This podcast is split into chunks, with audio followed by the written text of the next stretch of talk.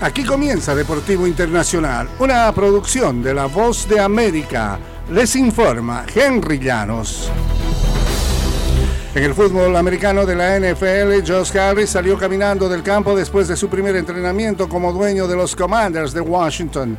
Dio señales afirmativas y les comentó a todos los que estaban escuchando, estamos invictos. Ello resume perfectamente la vibra del primer día del campamento de entrenamiento bajo una nueva administración, incluso sin fanáticos en las nuevas gradas construidas en las instalaciones del equipo. Hubo una notable alegría en los pasos de los jugadores y entrenadores después del tan esperado cambio de propietario. Harris estuvo visiblemente presente en el inicio de una nueva era para la franquicia. Definitivamente es genial ver el ambiente y un poco de brillo que todos emanan, dijo el pateador de despeje Tresway, el jugador con más tiempo en el cargo y quien entra en su décima temporada con Washington.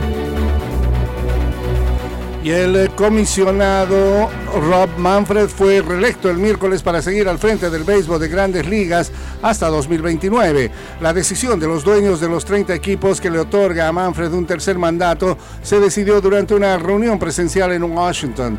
La extensión mantiene a Manfred en el cargo hasta el 25 de enero de 2029.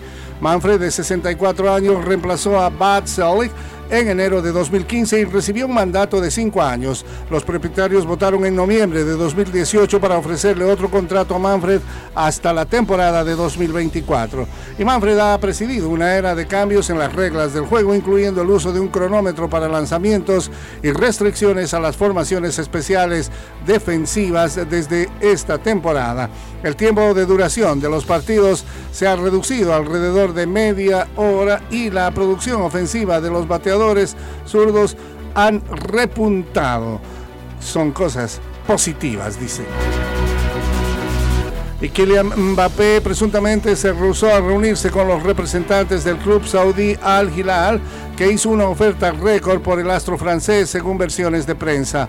El diario deportivo francés L'Equipe informó el miércoles que el delantero del Paris Saint-Germain declinó reunirse con directivos de Al Hilal que se encuentran esta semana en la capital francesa. Al Hilal presentó una oferta récord de 332 millones de dólares por Mbappé. El Paris Saint-Germain quiere ingresar algo en efectivo por el campeón del Mundial de 2018 ahora, en lugar de dejarlo ir gratis dentro de un año cuando termine su contrato. Previamente Al Hilal intentó fichar a Lionel Messi, pero el crack prefirió una oferta de la Major League Soccer. Y hasta aquí Deportivo Internacional.